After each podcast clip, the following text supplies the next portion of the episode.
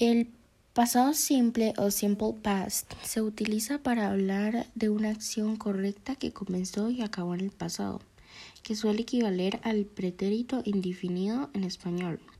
Lo usamos como adverbios de tiempo como last year o yesterday o last night.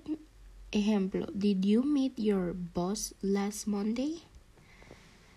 O ¿te encontraste a tu jefe el lunes pasado?